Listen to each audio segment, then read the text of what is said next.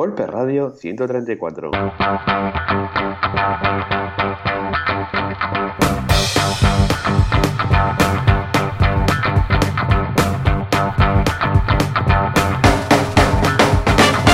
buenos días a todos y bienvenidos otra semana más, otro miércoles más a Golpe Radio, el programa, el podcast donde hablamos de este fantástico CMS que nos tiene enamorados.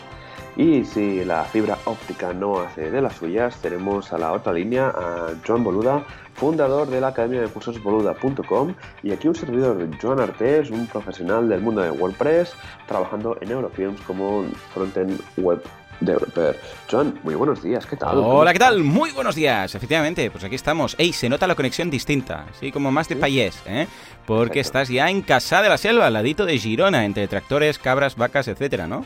Exacto, sí, sí, mira, justamente ayer me Mm. vinieron a instalar la fibra, o sea...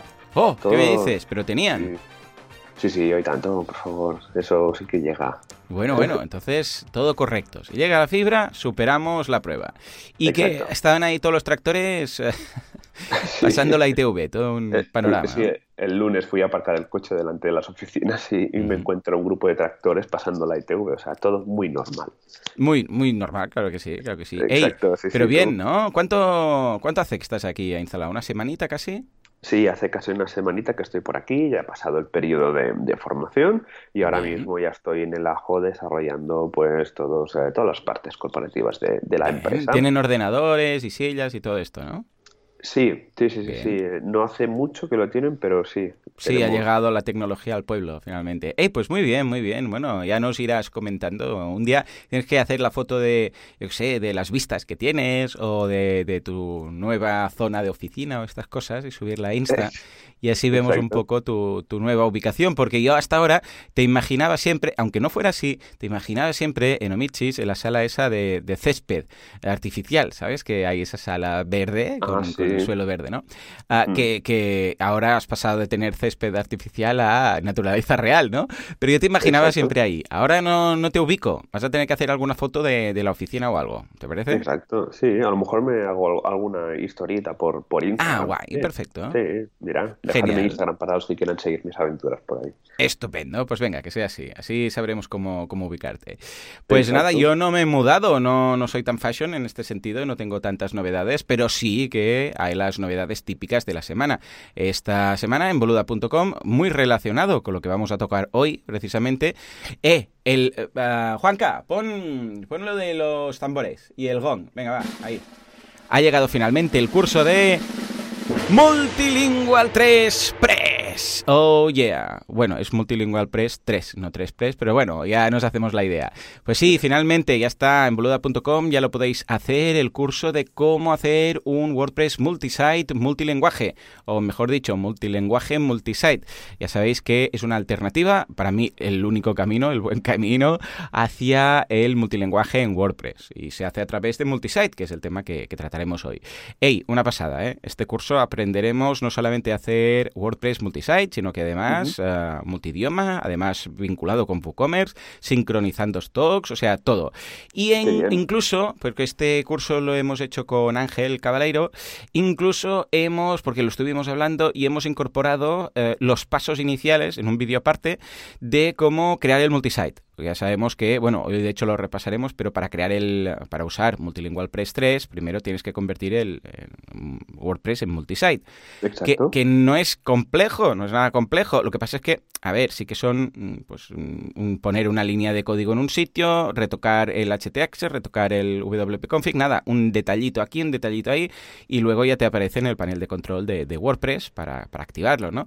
Pero bueno, como no es un botón que esté en el back office que digas, ay sí, hacerlo multisite, clic, clic, sino que esto incorpora ah, o requiere eh, tocar un poco o añadir una línea de código en algún sitio, pues claro, esto frena mucho. Pero vamos, hemos hecho un vídeo para que la gente le quite el miedo. Y luego, pues nada, en códigogenesis.com, atención porque ya hemos subido precio, pero para todos los que han llegado tarde, ya sabéis que códigogenesis.com barra llego tarde, ¿eh? una vez más, códigogenesis.com barra llego tarde, durante el día de hoy, para todos, bueno, durante 24 horas, para todos los eh, WordPresser eh, radioers, eh, no sé cómo llamar nuestra comunidad, WordPressers, ¿eh?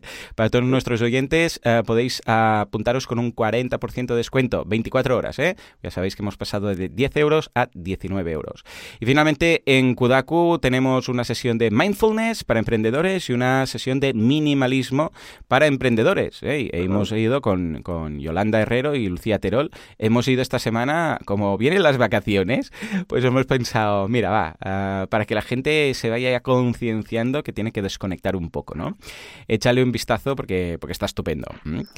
Ah, y bueno, y finalmente que me fui a la Work Mirun. ¿eh? Sí, ah, estuvimos ahí con Nawai, precisamente, de Kudaku. Ah, estuvimos ahí, patrocinamos también, incluso tuve un stand. Hice unas libretas este, en esta ocasión de boluda.com con, con boli y tal, que volaron, ya te lo digo. Estaban en las bolsas, todos los que habéis ido a la Work Mirun. Si miráis en vuestra bolsa, pues lo veréis. Y me pasó algo que no me había pasado nunca, que era que como pillé el oro, es la primera vez que pillo un oro, ¿eh? Pero bueno, como es Pablo Moratinos, que es un crack y tal, se lo merece y dije, venga, va, vamos a, vamos a por ello. Y, claro, entonces me dijo, tienes que poner dos flyers y dos cosas, dos objetos en, el, en la bolsa de bienvenida. y, vale. Claro, y yo digo, hostia, es que no sé, ya no sé qué poner. Porque claro, boluda.com, flyer, vale, ya está. Y ahora, ¿qué más? Porque digo, me faltan tres cosas. Y entonces, pues con, con, la imprenta estuvimos ahí, bueno, a ver, ¿qué, qué hacemos? ¿Qué podemos, no sé qué? Una pegatina. Bueno, va, pusimos una pegatina de crear, crecer, monetizar, ¿eh? que es el eslogan. Estuvimos ahí pensando, va, ¿qué más? ¿Qué más? Al final salió lo, de las libretas, otro ítem, venga, va.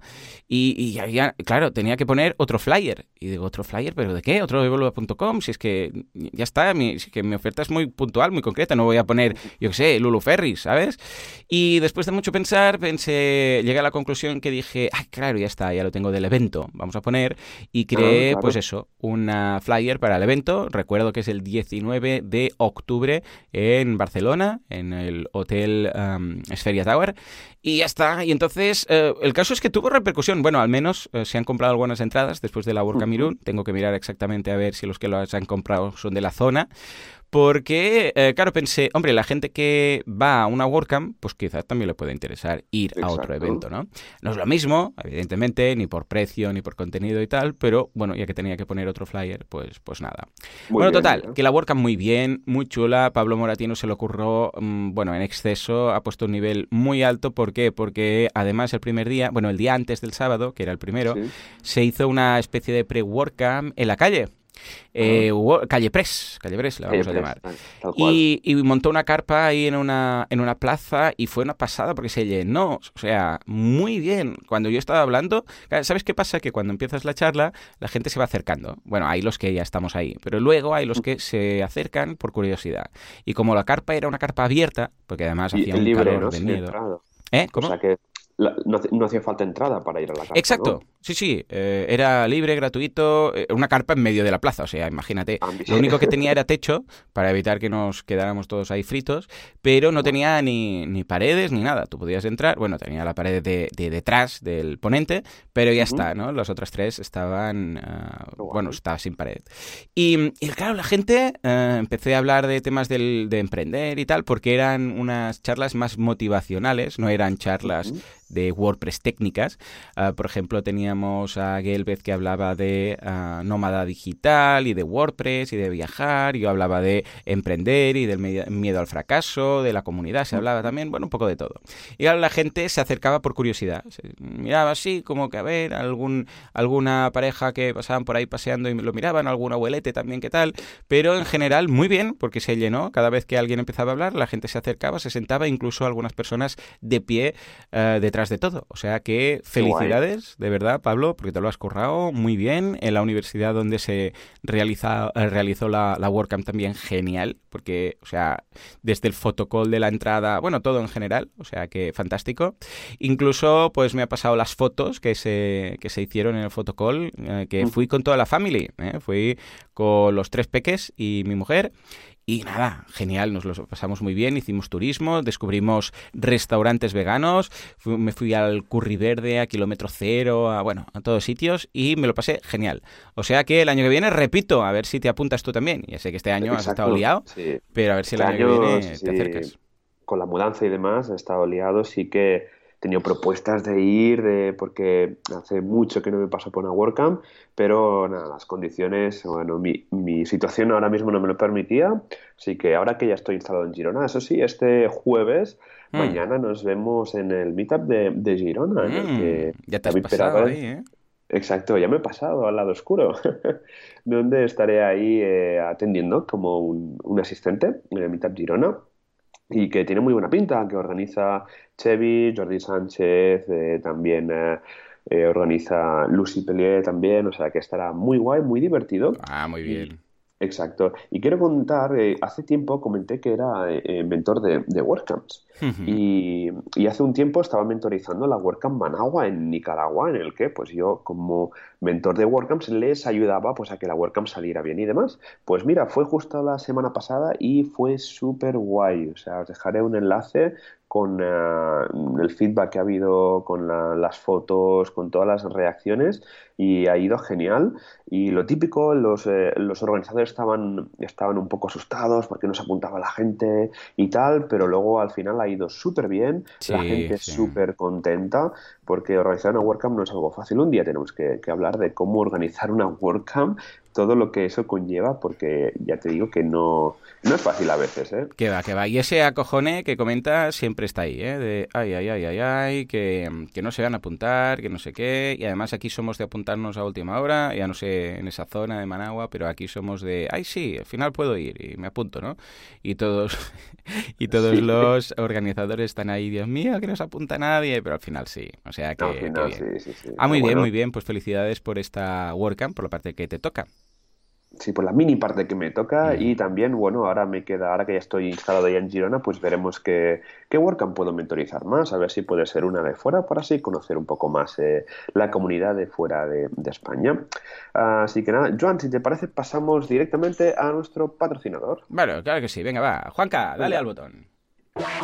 No, este no es. Al bueno. Ahí, ahora sí. Ah, Te veo como en Yuna aún, ¿eh? Está, está dormido un poco.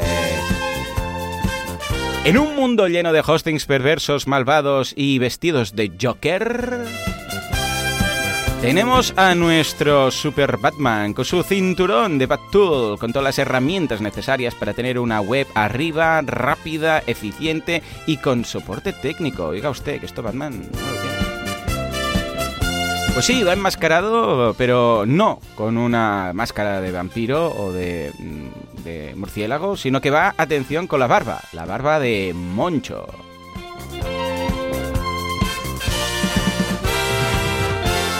El superhéroe, tú no sé si lo sabes, pero el superhéroe en este caso de, de Sideground, en lugar de máscara, pues lleva una barba, pero tan frondosa que no le puedes ver la cara. Entonces, cuando llega el momento de su identidad pública, eh, se, se afeita. Entonces la gente dice, ah, bueno, mira, es una persona. Pero cuando tiene que actuar, fu, rollo hombre lobo, fu, le sale una barba súper frondosa y nadie lo reconoce. Pues ese es Sideground. Cuéntanos, Joan, ¿de, ¿de qué vas a hablarnos? ¿Qué vamos a destacar en esta ocasión de nuestro patrocinador?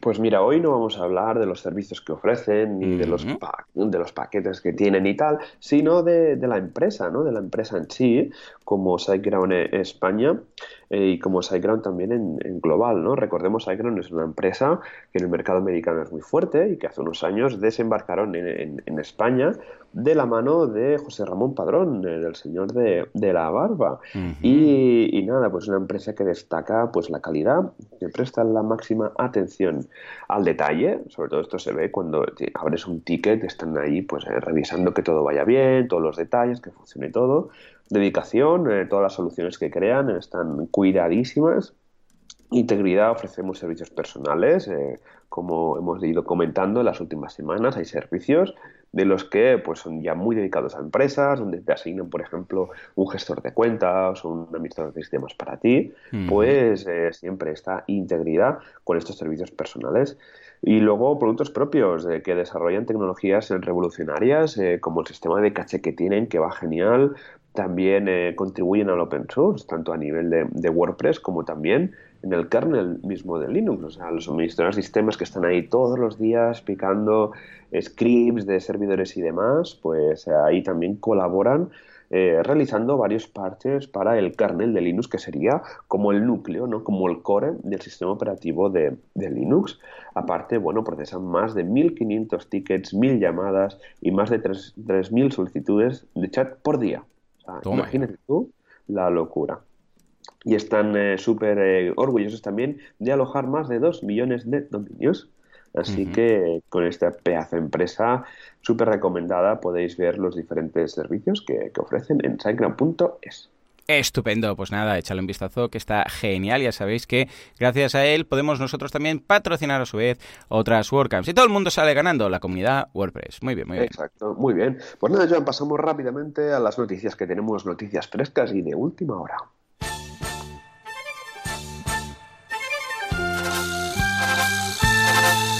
Noticia Press, Press Noticias, Mes Noticias, Mes... Bueno, ¿qué pasa con Gutenberg?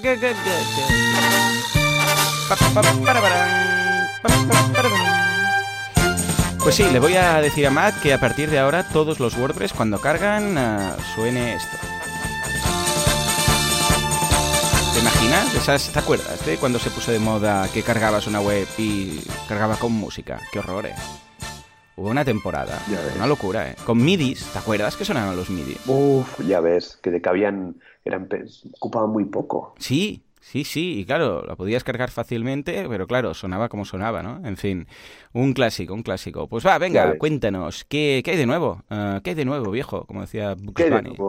Exacto, pues mira, abrimos la sección comentando que Automatic, Automatic la empresa que hay detrás de, de Akismet, de WordPress.com, Jetpack, etcétera, pues está probando una, una, edición experimental pero así de completo. ¿Qué quiere decir esto? De que, claro, cuando eh, el workflow de editar en WordPress ahora con Gutenberg es que entras y vas a crear página y está todo en blanco. ¿vale? Esto no ayuda a la gente que se está iniciando en el mundo de la página web. Entonces están, han, realizado, han desarrollado un plugin, los mismos de WordPress.com, en el que cuando creas una página te sale una ventana indicando qué eh, tipo de plantilla quieres, eh, em, con, qué tipo de plantilla quieres empezar, si una blanca, si con menú, si de contactos, si una home. Esto lo que va a hacer es mejorar el, workflow, el sistema de trabajo a la hora de, creación de contenido. Esto ya es, eh, yo creo que va, a estar bastante bien porque esto ayuda a que el usuario pues eh, tenga facilidades a la hora de crear contenido y de maquetar contenido y lo están probando en WordPress.com para ver qué, qué, tal el feedback. También están mirando a ver cómo lo incluyen, si lo incluyen a través de Jetpack, si lo incluyen a través de un plugin por separado además. Pues yo creo que esto va a ayudar bastante, aunque ya muchos temas de premium ya lo llevan por defectos desde hace mucho, ¿no? Que quieres qué tipo de plantilla quieres y te crean los bloques, ¿no? Yo creo que esta idea es muy buena y también me parece una idea genial que lo que ya lo lleven y que lo quieran integrar directamente en Gutenberg para ayudar a la, a la gente que se quiere iniciar en este mundo y que ya solamente pues ya tenga la estructura creada y solamente tenga que cambiar enlaces, imágenes, textos y demás. Yo lo veo genial. Muy bien, lo veo interesante porque, como dices tú, hay muchos plugins que ya permiten esto y hemos visto ya algunos plugins incluso para Gutenberg que permiten crear esos layouts o páginas ya establecidos, con lo que en este sentido, genial. Muy práctico, además que simplemente es un paso más. Supongo que, claro, lo que pasa es que, a ver, las páginas tampoco es que crees tantas páginas en general cada día como para que llegue a molestar. Si lo tuvieras en los posts, igual sí que dices, bueno, ostras, cada vez un paso más y ahora decir que esta o la otra, pero para páginas lo veo bastante bien, ¿no? O al menos para el usuario final. Yo creo que va a ser algo práctico para decir, ay, sí, quiero hacer un quiénes somos o quiero hacer un destacado con tres tal. Porque simplemente entiendo que lo que hace es precargar eh, un layout con los módulos o los bloques ya colocados en su sitio, ¿no? Exacto, tal cual. Lo que hace básicamente es que tú, pues te aparece este pop-up, te aparece en qué tipo de plantilla quieres empezar y a partir de ahí, pues te precarga esos bloques con imágenes, con textos y demás para que la edición luego pues sea mucho más fácil. Esto va muy bien para webs corporativas que tienen muchas páginas, por ejemplo, iría, iría genial o para gente que está empezando y que pues no sepa cómo funciona el tema de los bloques, el concepto de unidad de bloque, etcétera, etcétera, etcétera. Eso sí, los desarrolladores, tal como salen las noticias, están comentando un poco de que estaría bien disponer de algunos hooks algunos ganchos para que pues, se pueda eh, ellos mismos pues crear también sus propias estructuras. Pero bueno, veremos a ver qué tal se integra esto en, en WordPress y yo creo que va a ayudar un montón. Muy bien, claro que sí. Pues por otra parte tenemos novedades en Gutenberg, que raro también, el 5.8, que añade la posibilidad de cambiar el color del encabezado del, del, header, de los bloques. Luego también incorpora soporte para reordenar las galerías, que hasta ahora no se podía, reordenar las galerías fotográficas para, para dentro de un bloque, lo que sí que podíamos hacer típico con el editor, pues no. Y finalmente que ahora han añadido una opción de widgets que está en beta that que te sirve para incorporar eh, widgets en los eh, bloques, que, está bastante bien. Bueno, está en beta, ¿eh? están haciendo pruebas y tal, pero creo que una vez más el, el, widget está un poco ya, bueno, ya está vendido. O sea, yo creo que el widget va a ir desapareciendo poco a poco. No va a desaparecer del todo porque, claro, mm, tenemos un 30% aquí de las webs con widgets en, colocados en un sitio u otro, pero veo que va a ser como, va a ir quedando como relegado en segundo plazo porque básicamente ahora ya nos permiten integrar dentro de los bloques los widgets, con lo que tampoco tiene mucho sentido crear un widget simplemente para colocarlo dentro de un bloque, ¿no? ¿Cómo, lo ves? Yo lo veo que sí, ¿no? La parte de la parte de widgets sí que lleva tiempo comentándose de que va a desaparecer, que al menos se va a reestructurar un poquito, porque ya con el tema de bloques de Gutenberg ya tiene sentido que se quiera pasar a este tipo ya de, edición. Así que veremos qué tal se comporta, os animo a probarlo, yo lo probaré, vengaré los deberes y lo probaré para que eh, contar mi feedback, a ver qué, tal esta beta de, Gutenberg y, demás, y veremos qué tal, cómo, cómo avanza. Por otro lado, tenemos que Google está ya ha activado lo que sería la indexación Mobile First para todos los nuevos dominios. ¿Qué quiere decir esto? Google cuando indexa una página, ¿vale? Es un robot al final y es como si alguien cogiera un ordenador, entrara a tu página web y la viera, ¿vale? Eh, Google esto siempre lo ha hecho desde un portátil o desde un PC, pero desde, desde el año pasado lo empezaba a hacer desde dispositivos móviles, porque claro, si miráis vuestro tráfico de Analytics, seguramente veréis que más del 60-70% de vuestro tráfico es mobile, así que Google desde hace tiempo ya está escaneando las webs en mobile y va dando avisos de, oye, que esto bloquea los botones, que esto no se lee, etcétera. Pues ahora, para los nuevos dominios, todo escaneo que Google vaya a hacer en tu sitio va a ser ya directamente desde mobile.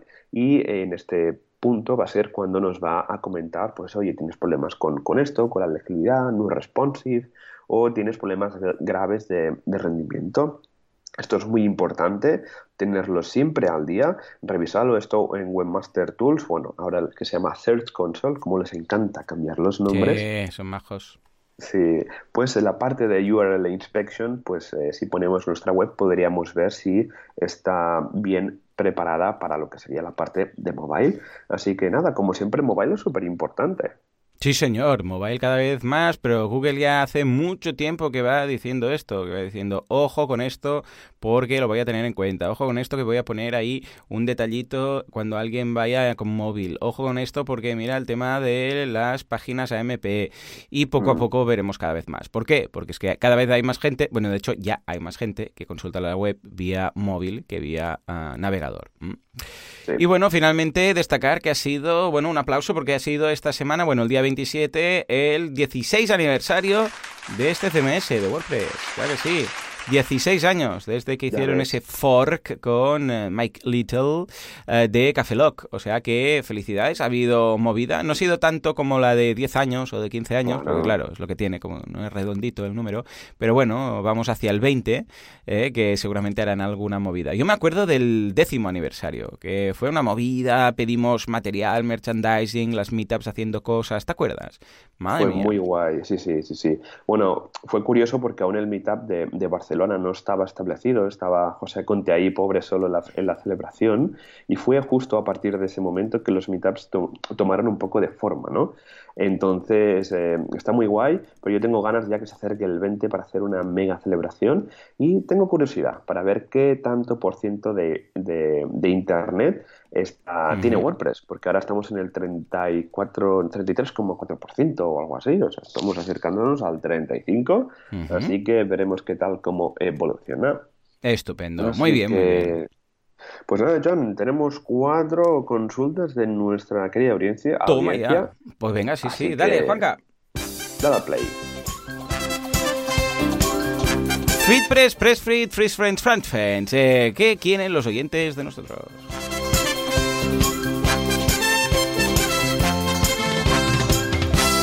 Venga, va, cuéntanos. Eh, voy a empezar por... Va, venga, que me, me he animado. Empiezo yo. Eh, por Israel que dice... Lo primero, suerte, Joan Artés, con tu nuevo trabajo. Eres muy valiente, sí señor. Una consultilla. No sé si ya lo habréis hablado. Seguramente sí, pero ahora no lo recuerdo. ¿Qué os parece el plugin para SEO seopress.org? ¿Es una buena alternativa a Yoast o no merece la pena? Gracias por regalarnos vuestro conocimiento. Así porque sí. ¿Cómo lo ves, Joan?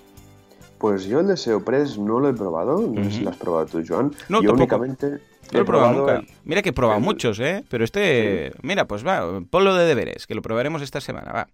Que me interesa irlos probando todos. ¿Alguien lo ha probado en la audiencia? ¿Te suena de algo? ¿A ti? ¿Te ha llegado algo de feedback? A mí no me, no me, no me suena, estoy mirando, tiene una, una versión gratuita. Ah, vale, es de pago.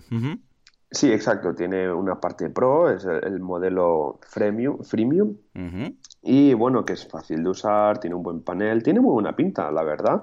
Creo que habría que probarlo. Tiene, bueno, se ha comentado pues en ULP Crafter, en Freemium, en Insta Majestic, Pagely también. Tiene un 4,9 en el repositorio de. Ah, muy bien. Así que nada, tiene muy buena pinta yo creo que lo tendríamos que probar y darle una oportunidad porque para mí cada vez más Yoast, eh, yo te digo que es un monstruo bastante, bastante grande. ¿eh? No sé si tú te has pasado a otro plugin. Yo ahora como uso siempre Genesis, eh, ya con las opciones de SEO que viene ya voy sobrado y luego lo que hago, estoy viendo la interfaz, hay algunas cosillas que no me acaban de gustar, pero bueno, le vamos a dar la oportunidad.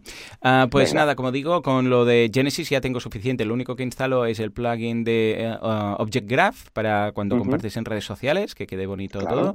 Y, la verdad es que posiciono igual. O sea, en general estoy posicionando igual todas las webs que eh, con Yoast. O sea, no, no, hay ninguna diferencia. Igual, o sea, todo lo deseo que voy haciendo, voy aplicando, se, se cumple igual, voy posicionando en primeras posiciones, todo depende del, del sector y la competencia, pero no he notado en ningún momento que digas, ostras, es que el no usar Yoast, esto y lo otro. Además, como de Yoast no uso nada de todo lo que hace de revisión de página, de, eh, ¿cómo lo de llama? contenido, ¿no? De Exacto, del contenido, porque esto para mí ya no forma parte de lo que necesito en un plugin de SEO, o sea que bien. Pero mira, ya me lo estoy descargando y lo probaré en alguna web de estas que no tengo nada instalado, solamente un, un WordPress de prueba y te diré el que lo único que de momento no me convence es que la interfaz que tiene no es nada WordPresser. ¿Sabéis cuando vais, instaláis un plugin, le dais al, al, menú del plugin y la página que te aparece es una página que se salta todos los estándares de, de la interfaz WordPress? O sea, que, no, que veis que se ha pasado la API de WordPress por ahí y tiene una página completamente distinta de opciones, y las pestañitas típicas de WordPress, todo tal, sino que es algo distinto completamente, pues bueno, este de momento ya lo está haciendo.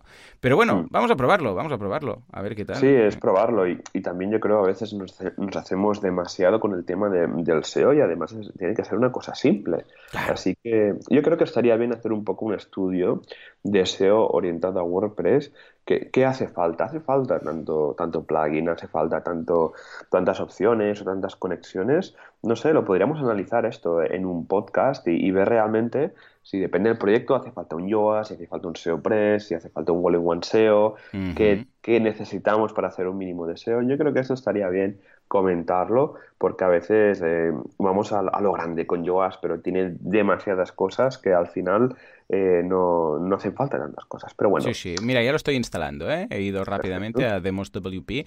Que por cierto, Demos WP eh, hemos estrenado ya la tercera versión y es una pasada. O sea, Buah, es que miradlo, miradlo porque es que es, es realmente espectacular eh, el cambio que le hemos pegado, un lavado de cara brutal, una nueva interfaz del panel de control, miradlo porque, o sea, ahora ya podemos dentro de las acciones uh, pedir la información del site, abrirlo, uh, clonarlo, corregir permisos, buscar y reemplazar cualquier string en la base de datos, crear y descargar respaldos, pausar el sitio, migrar hacia, que esto es nuevo, migrar el sitio hacia SiteGround porque hemos conseguido patrocinio de SiteGround y ahora, claro, para seguir con la opción de tener gratuito el servicio, podemos también ah, sostenerlo, ¿no?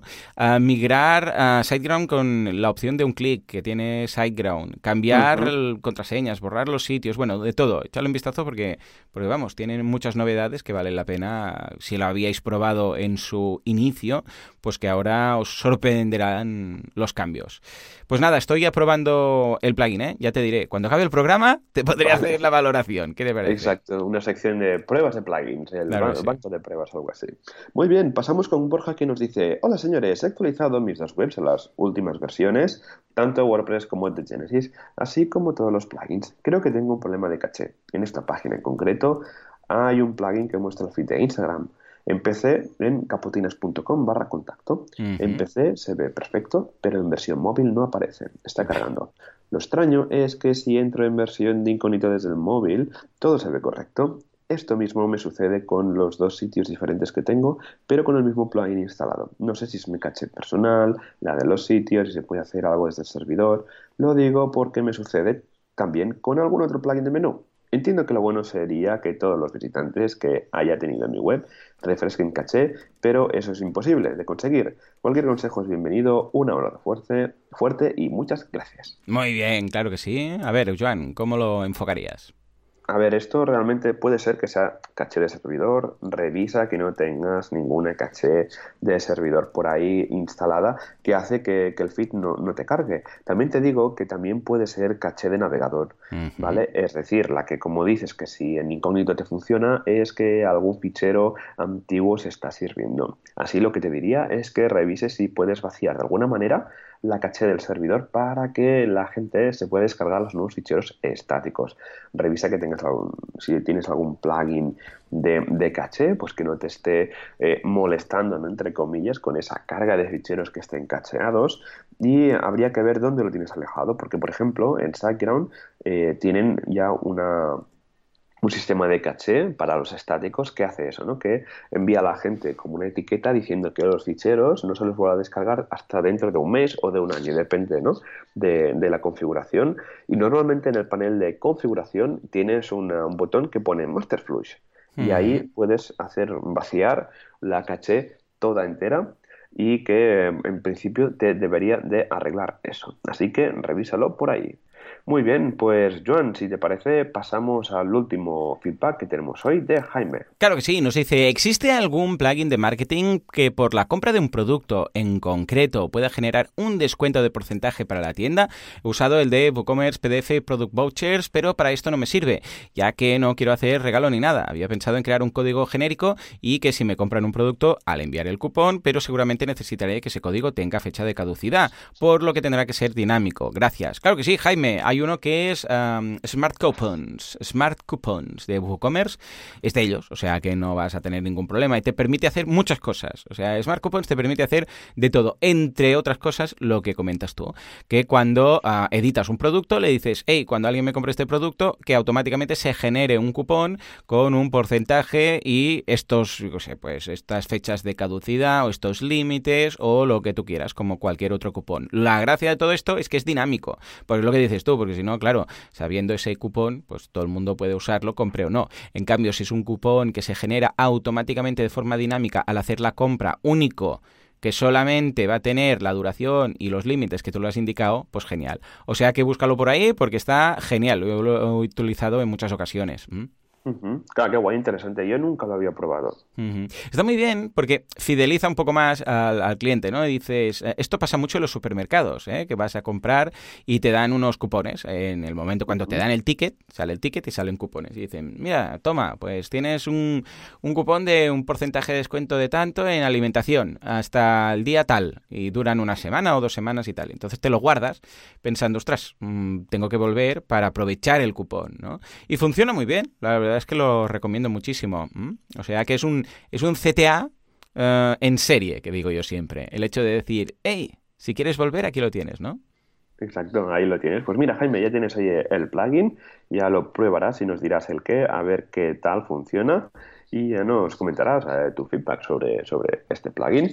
Pero bueno, Joan, eh, pasamos rápidamente con el tiempo que nos queda, que no es, que no es poco, a hablar sobre WordPress multisite a fondo.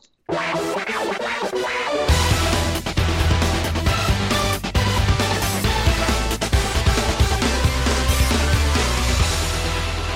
Muy bien, muy bien. Pues tengo muchas ganas que nos hables de multisite. ¿Por qué? Porque es un tema que esta semana nos toca de cerca, ¿eh? aquí boluda.com. Pero antes, simplemente déjame decir que he instalado ya y estoy toqueteando el plugin de SEOpress. Y de momento, lo único que me ha gustado es el logo, porque me recuerda a la nave de Star Trek. No sé si hay algún friki por aquí más, pero esto es el NSS Enterprise visto desde arriba. ¿Sí o no? ¿Sí o no? Venga, miradlo. Mirad el logo y no me digáis que no es, ¿eh? porque es una E y una O, pero están juntas y parece la NCC Enterprise de Picard vista desde arriba. No me, digáis que, no me digáis que no.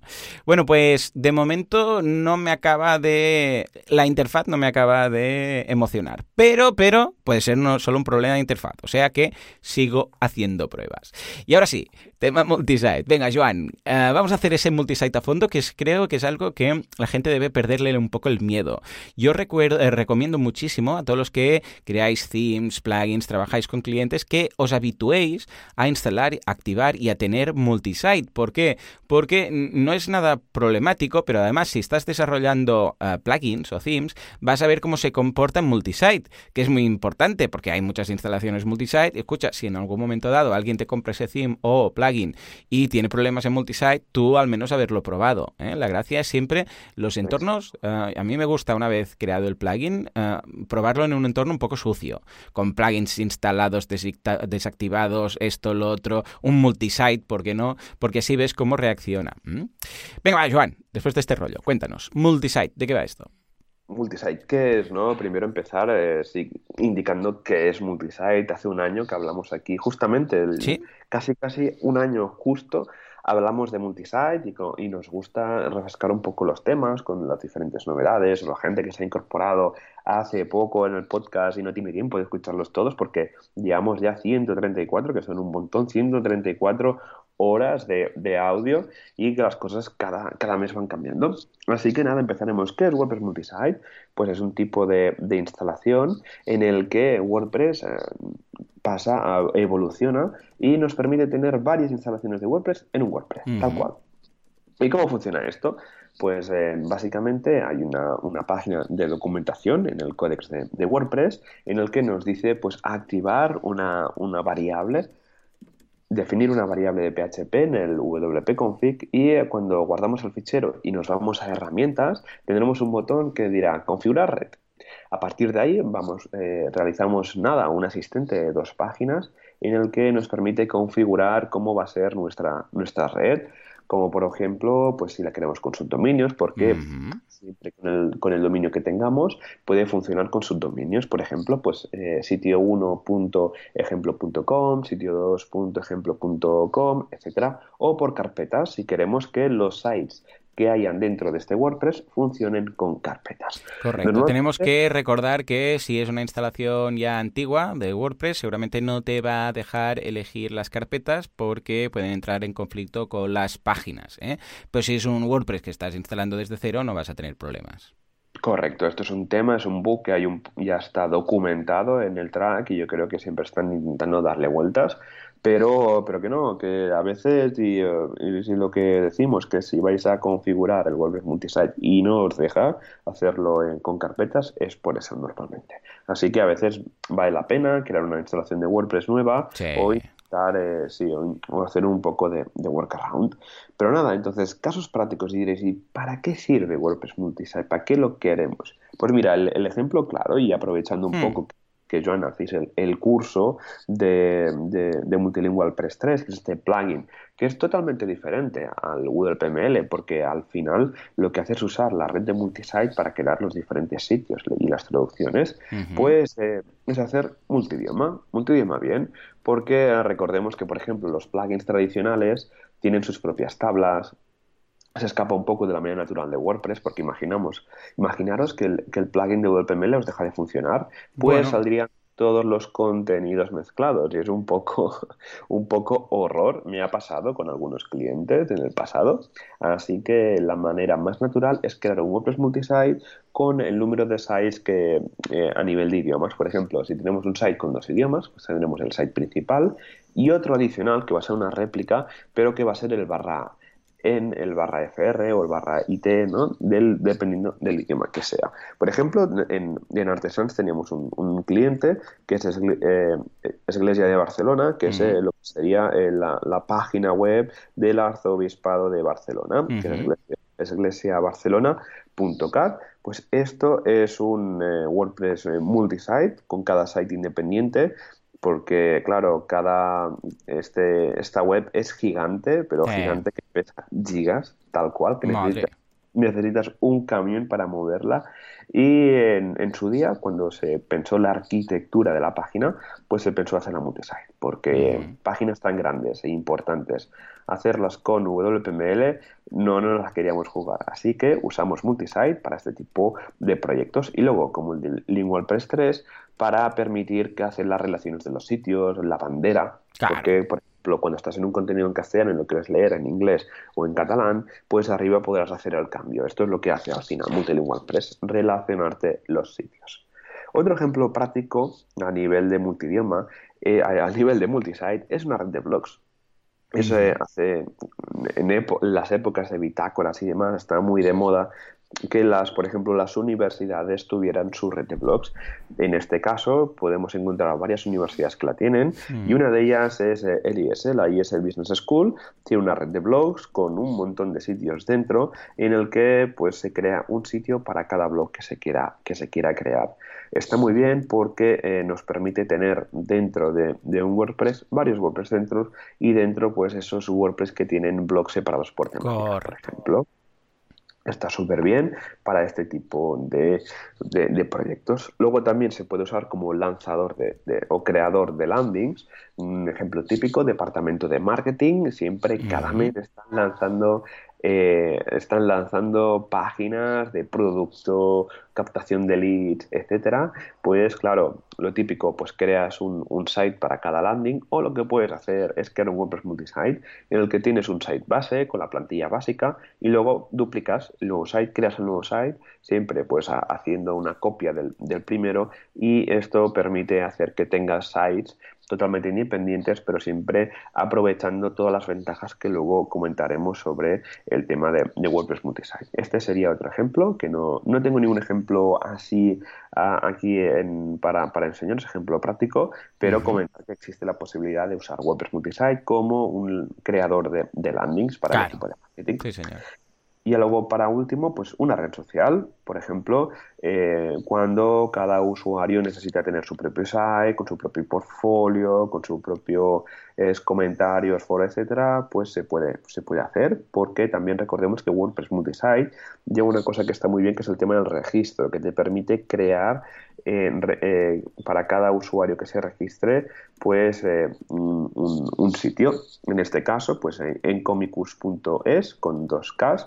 Es un proyecto que es un amigo mío y que le ha con el desarrollo. Es esto, tú cuando te registras puedes eh, crearte tu propio, sitio de arte, porque es una, red, social para, para cómics y para dibujantes de fanzine está súper bien y es eso, cada vez que te registras se te crea un site, se te activan ciertos plugins, se cambian ciertas configuraciones, es todo un mundo, pero que también integrado ya con BBPress, con BuddyPress, bueno, hay una aliada bastante interesante justo en este proyecto, pero que sepáis que, existe la posibilidad de, hacer, de hacer esto.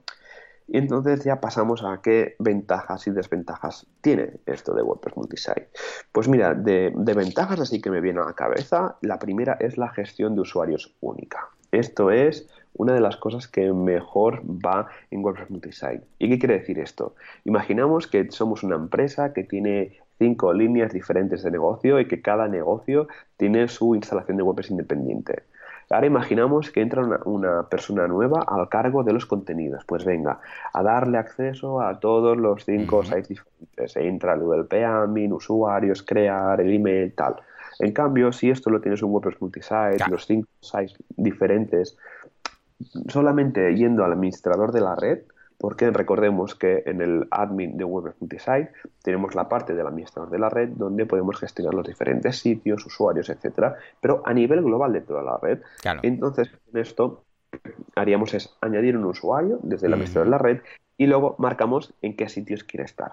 Claro. hemos pasado de un trabajo de a lo mejor 15 minutos, ahí venga, entra o el admin tal, a un trabajo de 2 minutos. Hmm. Esto es una de las ventajas que tiene WordPress Multisite y es el tema de la gestión de usuarios por cada site que va genial. ¿Qué más? Tenemos que los updates son más ágiles. Lo mismo, imaginamos que tenemos una, una, bolsa de, sitios, de 5 o 10 sitios en una empresa, ¿no? O proyectos nuestros o diferentes tipos de blogs. Claro, cuando viene el tema de las actualizaciones te puedes morir, entrar en cada uno de ellos, eh, loguearte, etcétera. En cambio, en WordPress Multisite, a tenerlos todos en el mismo, los updates para todo es el mismo para todos. Cuando actualizas un plugin es para todos. Cuando actualizas el core de WordPress es para todos también. Así que esto es una de las ventajas mm. también muy buenas y que cuando a mí en el pasado me tocaba actualizar un WordPress multisite, es que digo, ah, es que es súper fácil, porque mm. estás actualizando a lo mejor 200 sitios, porque he llegado a manejar sitios site con 200 sitios, es que son, eh, es nada. Y luego cuando actualizas el core, hay un asistente que actualiza el core de cada uno de los sitios, que también va. Si entra como en batch, en un proceso, y te va diciendo, uno, actualizado un, un, WordPress de tantos, dos de tantos, tres de tantos, y va entrando, poco a poco lo va haciendo. Pensemos, de hecho, que ese plugin que puedes tener instalado es un solo plugin. O sea, los archivos como tal del plugin eh, son solamente uno o sea, si tú tienes 20 WordPress, para entendernos, eh, tienes 20 eh, instalaciones, pero solamente un plugin. O sea, que cuando se actualiza el archivo, yo qué sé, pues index.php de ese plugin, para entendernos, se actualiza una vez porque solamente hay las copias de ese plugin físicas, para entendernos, eh, hardcodeadas en unos PHPs una vez, no 20 veces. Entonces, lo único que hace el asistente es asegurarse que ese plugin no tiene una modificación también de la base de datos. Es decir, cuando se actualiza un plugin puede haber dos modificaciones. La, fácil y poco problemática, que es cuando se actualizan los archivos de un plugin o de un theme o de WordPress. O la un poco más complicada, que si pasa algo malo se puede liar parda, que es cuando toca también cosas de la base de datos, ¿vale? Exacto. ¿Por qué digo esto? Porque si simplemente peta, el, tú actualizas un plugin y resulta que algo no funciona, peta o lo que sea, hey, ningún problema. Pones copiar, pegar, o sea, pillas el FTP eh, o con plugins, si tienes el plugin que te permite ir hacia atrás, el del rollback y tal, y si no, nada, copias, pegas la carpeta y vuelve a estar todo perfecto. El problema está en cuando esa actualización toca algo de la base de datos. Es decir, añade un campo en alguna tabla, modifica la estructura de alguna forma del plugin. ¿Por qué? Porque entonces, claro, esto no es tan, eh, tan, fácil deshacerlo. Bueno, no vale copiar la carpeta que ya tenías y volver a pegarla, porque claro, esa carpeta de ese plugin versión anterior estará buscando la estructura de base de datos antigua. Pero si el plugin ya la ha empezado a la nueva actualización, la ha modificado, entonces no va a funcionar tampoco. Con lo que este asistente lo que hace es va web a web, o subinstalación a subinstalación del multisite, y mira si hace falta tocar la base de datos. Y en el caso que haga falta, pues va site a site haciéndolo. O sea que, muy bien, yo ya te digo, ¿eh? no tantos como en este caso, pero instalaciones con 13, 15 ah, subsites o sites del multisite y ningún problema, todo genial, ¿eh? O sea que estupendo. Sí, sí, yo también he manejado algunos y la verdad es que es súper cómodo para todo tipo de proyectos, pero tiene sus eh, peculiaridades, sus contras. ¿Y cuáles son? Pues, por ejemplo, que primero necesitas saber cómo funciona WordPress Multisite, ¿vale? Es un WordPress igualmente, pero tiene sus peculiaridades, como has comentado. Ojo con las actualizaciones que tienen eh, que ver con, temas de bases de datos. O, por ejemplo, que no todos los plugins y themes son compatibles. ¿Vale? En principio eh, lo son los más nuevos, los que tienen muchas instalaciones activas, incluso ya a veces ya ponen como una pequeña línea que es compatible con WordPress Multisite.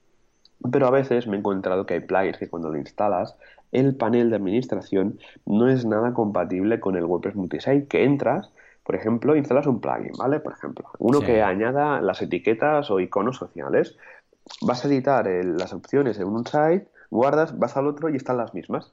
Y es que no está bien programada la API de opciones, que están todos con las mismas opciones. Es, es, un lío.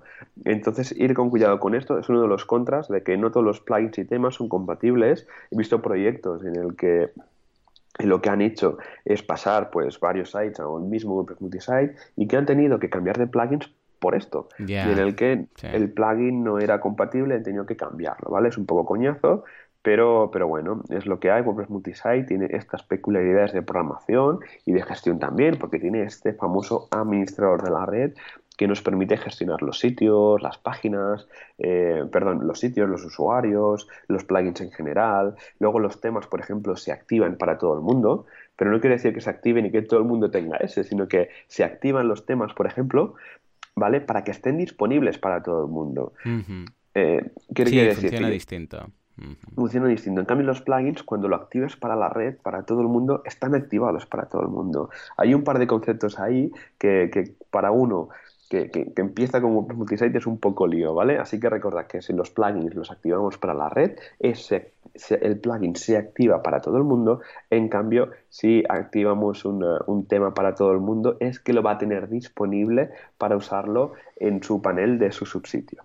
Y recordemos que eh, un plugin activado para la red en los subsites no se puede desactivar de manera individual. Es que está activo para todo el mundo. En cambio, si un plugin lo tenemos instalado pero no activado, luego se puede activar el administrador de cada subsitio de manera individual. Esto es otro punto a tener en cuenta que hay casos que hace falta, ¿vale? Cuando tenemos, por ejemplo, que en, los, en dos o tres subsitios se usa un plugin de slider y en otros no. Entonces eh, pasaríamos a hacerlo de esta dinámica. Luego otro contra y es que es un poco la gestión es un poco más densa. Recordemos, tenemos un WordPress multisite, tenemos ese administrador de la red, tenemos varios sitios, a veces no sabes entrar en este o en otro, te lías con el administrador de la red, los ajustes generales de todo el mundo. Luego, por ejemplo, hay limitaciones de, de looploads por cada, por cada site que se puede modificar la configuración de la red, que también hay que tenerla en cuenta. ¿vale? También los límites de subida de ficheros se controlan desde el administrador de la red también. O sea que aquí hay varios puntos, ¿vale? Que eh, creo que tú, Joan, tienes un curso de, de multisite. Que tiene, Y que tiene esas peculiaridades que hay que saber, ¿vale? Que para todo el mundo, como por ejemplo lo que decía, eh, ay, es que no me permite subir ficheros de más de 2 megas. Venga, entra en el panel mm. del alojamiento de turno, cambia y tal, y luego ves que no cambia. Y es que lo está limitando WordPress Multisite a través de las opciones. Así que esto, tenerlo en cuenta. Pues, ¿qué más cositas tenemos de WordPress Multisite? Pues mira, por ejemplo, tenemos eh, el WordPress Multinetwork. Es un plugin que lo que permite y atención, esto, cuidado con vuestros cerebros, es que nos permite tener multisites dentro de multisites. Este ya es el caso extremo, que hay casos prácticos que hace falta, pues por ejemplo, una red de empresas y queremos hacer un WordPress multisite para cada país, porque es una empresa súper internacional. Pues en este caso tendríamos el WordPress Multinetwork que nos permite crear redes de WordPress multisite. Lo dejaremos el enlace, el enlace por ahí del WordPress Multinetwork. Es curioso, yo tengo suerte y no lo he probado porque creo que la gestión de esto es... Yo lo probé para, para experimentar, para ver qué tal. Y sí funciona, lo que pasa es que no lo he trabajado en el día a día. Bueno, claro que funciona, evidentemente, pero o sea, lo hice simplemente para ver qué ocurre, cómo es, cómo está el panel montado y tal, ¿no? Pero no, no he tenido ningún cliente que lo necesite, por suerte, porque esto, esta cosa solo se mete con ti, ¿eh? Tal cual, tal cual. Conti es un experto de WordPress Multisite Multinetwork. Él sí que tiene clientes directamente con, WordPress Multisite. Y vamos, he estado en alguna charla y en charlas que he visto de él es, es, brutal todo lo que sabe y todo lo que ha tenido que hacer de WordPress Multisite, de gigas, de gigas gigantes, ¿no? Con migraciones de contenidos, bueno, de todo un poco. Luego, ¿qué más? Eh, ¿Cómo configurar WordPress Multisite? Que hemos hablado aquí de todo un poco, pero ¿cómo se gestiona? ¿Cómo se configura? Lo que hemos dicho antes, metemos esa variable en el wp-config, nos saldrá en herramientas configuración de la red, guardaremos las opciones y luego nos dirá, oye, añade esto en el wp-config y esto en el htaccess para que las carpetas funcionen bien, los ficheros estáticos, los ficheros de WordPress del core, etcétera. Y con eso pues ya tendríamos WordPress Multisite funcionando. Ojo que si tenemos Nginx no podremos meter esas reglas de htaccess porque recordemos que el servidor Nginx, el servicio web de Nginx funciona diferente y en principio los hostings gestionados WordPress ya lo tienen activado. Pero si lo típico, estamos en un servidor de nuestra empresa que está todo configurado a mano, todo bien medido, etcétera, hay que meter unas reglas especiales. Yo en su día hice un poco de investigación sobre esto, cogiendo varios snippets por ahí que me encontraba y tengo en, mi blog un post donde hablo sobre cómo configurar engines para WordPress Multisite. ¿vale? Os dejaré una notas, un enlace en las notas del programa para que lo podáis ver por si algún día os hace falta. Estupendo. Luego, luego tenemos toda la parte de gestión de usuarios, que recordemos que es única para todos los sitios. Tenemos ese administrador de la red en el que añadiremos un usuario desde esa parte eh, lo que la activación es por correo electrónico y cuando tenemos el usuario registrado, eh, lo que haremos es añadirle en ese sitio, ¿vale? Quiero el usuario en este sitio, pues vas a editas el sitio y añades el usuario diciéndole el rol. No es que el usuario tenga ya un rol general para, toda la red, sino que tú puedes coger un usuario y eh, ponerle un rol diferente a cada sitio. Eso está muy bien, por ejemplo. Esto pues me viene al caso, empresa multinacional que tiene un site de francés un site de español y quieres que eh, el gestor de contenidos español pueda entrar a la web del francés, pero que no sea administrador para los plugins, por ejemplo, ¿no?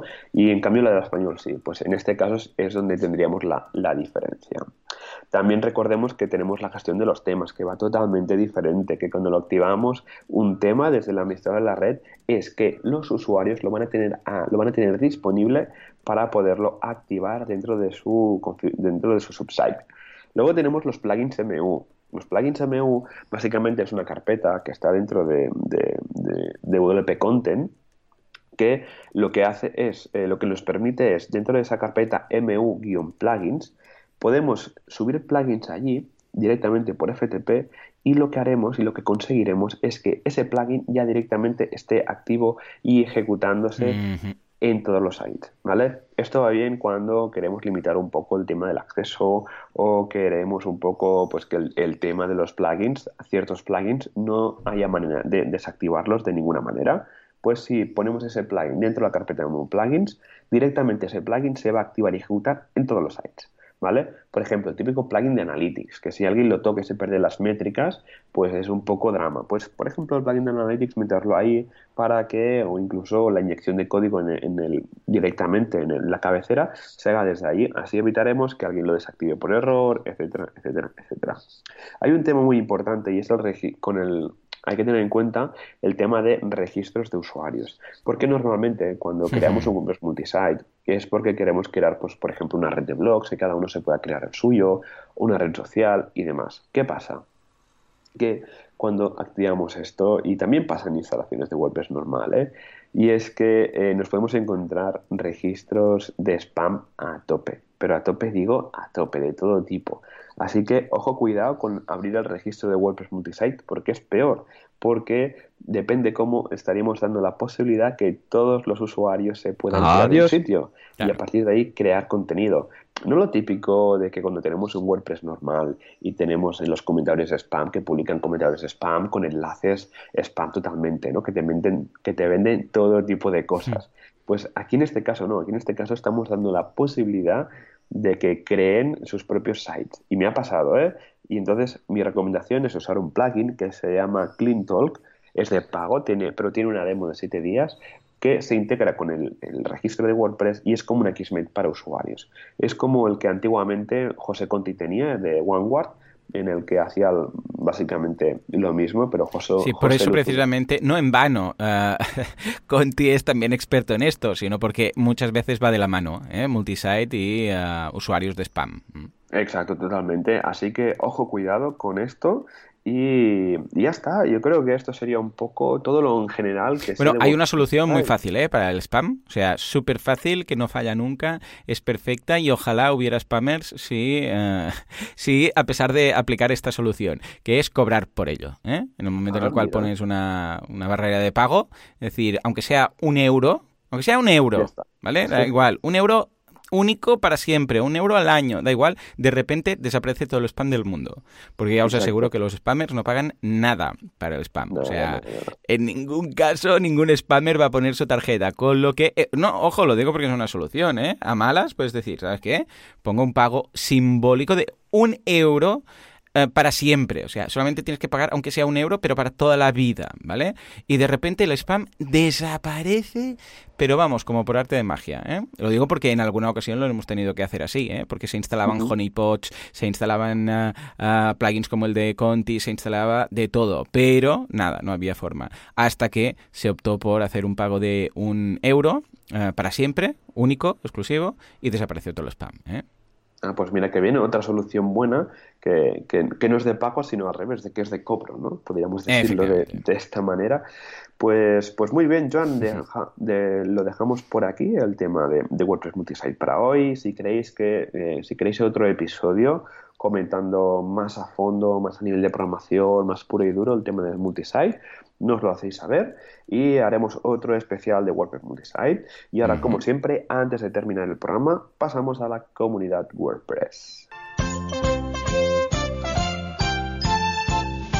WordPressers unidos jamás serán vencidos. En esta ocasión hablamos de meetups, hablamos de WordCamps, hablamos de uh, Beers and Days, hablamos de Cheese and Press and Days. Da, da, igual, la gente se une y habla de, de WordPress, de que si no. A ver, Joan, ¿qué tenemos esta semana? ¿Qué novedades? Pues mira, empezamos con que mañana jueves, porque hoy es miércoles, en Girona eh, tenemos lo que se esconde detrás de una academia online. Y ahí estaré yo por ahí, Bien. de asistente. Esta charla tiene muy buena pinta. Empieza a las 7, ojo, que es un poco más tarde de lo habitual. Así que tenéis tiempo de los de Barcelona salir de trabajar y venir directamente al Meetup. Estáis totalmente invitados a venir. Seguimos, sábado 8 de junio en Amurrio, taller de introducción a los campos personalizados con Advanced Custom Fields. Lunes 10 de junio, WordPress Vigo, bailaré sobre tu SEO, Google, WordPress y otras historias del punk. WordPress Gran Canaria mejora el rendimiento de una web hecha con WordPress, análisis de dificultades. Martes 11 de junio, ¿qué hosting que elegir para mi WordPress? Está en WordPress Torrelodones y en WordPress Tenerife analiza, mide y mejora el rendimiento de tu página web. Y al miércoles de la semana que viene tenemos WordPress Granada, primer hackathon WordPress Granada. En Aljarafe, crear custom post types de forma sencilla. Y en Madrid, desarrollos en Gutenberg, quítate el miedo. Luego pasamos a las WordCamps que tenemos en nada aquí en España y en todo el mundo. Empezamos con la WordCamp Europe, que es en nada, en tres semanas en Berlín, del 20 al 22 de junio. WordCamp Cádiz el sábado 7 de septiembre, el viernes 7, eh, 20 de septiembre del 20 al 22, WordCamp Pontevedra, viernes eh, 4 de octubre del 4 al 6, WordCamp Sevilla para desarrolladores. Esta tiene muy buena pinta y creo que me escaparé porque WordCamp para desarrolladores tiene que tener una, un nivelazo que, que, vamos, oye, podríamos, como es la primera WordCamp así para desarrolladores, la podríamos patrocinar, Joan. Ah, pues sí, lo veo bien, sí, sí, es un vertical y como defendemos el tema de los verticales para ir a más, porque si no al final, claro, la, a ver, las WordCamps también se hace mucho para, para, hablar con la gente que está ahí, ¿no? Y vernos entre todos y tal, pero uh -huh. precisamente si queremos aumentar un poco el valor de las charlas, deberían empezar a ser charlas verticales de negocios o verticales de programación o de lo que sea. O sea que lo veo bien, sí, sí, pues nos ponemos en contacto con el equipo. Venga, perfecto. Seguimos WordCamp, eh, WordCamp Valencia del el 19 de octubre, WordCamp US del 1 al 3 de noviembre, WordCamp Oviedo del 16 al 17 de, de, noviembre y WordCamp Granada del 29 al 30 de noviembre. Así que nada, esto es todo lo que tenemos para hoy. Comunidad, WordPress Multisite, feedback. Recordad que nos podéis sugerir temas en novelperradio.es, nos podéis escribir, nos podéis comentar vuestros problemas. Siempre estamos aquí cada semana con vosotros a las 19.19 de cada miércoles. Así que nada, muchísimas gracias por estos comentarios, por esas valoraciones de 95 estrellas que nos ayudan a divulgar más WordPress y este fantástico podcast que nos lo pasamos súper bien. Así que nada, sin más, nos vemos la semana que viene, nos escuchamos la semana que viene con más WordPress. Así que... Adiós.